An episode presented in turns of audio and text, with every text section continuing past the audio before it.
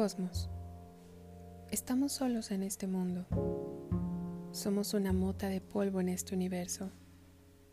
No llegamos con nada y nos iremos igual.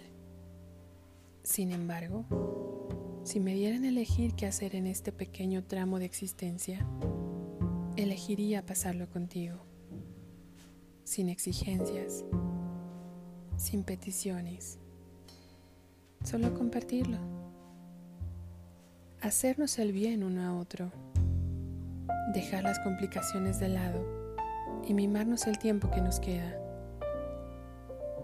Cuando amas tu soledad, cuando notas que no necesitas a nadie, pero que realmente quieres compartir lo que eres, es cuando tú apareces en mi mente.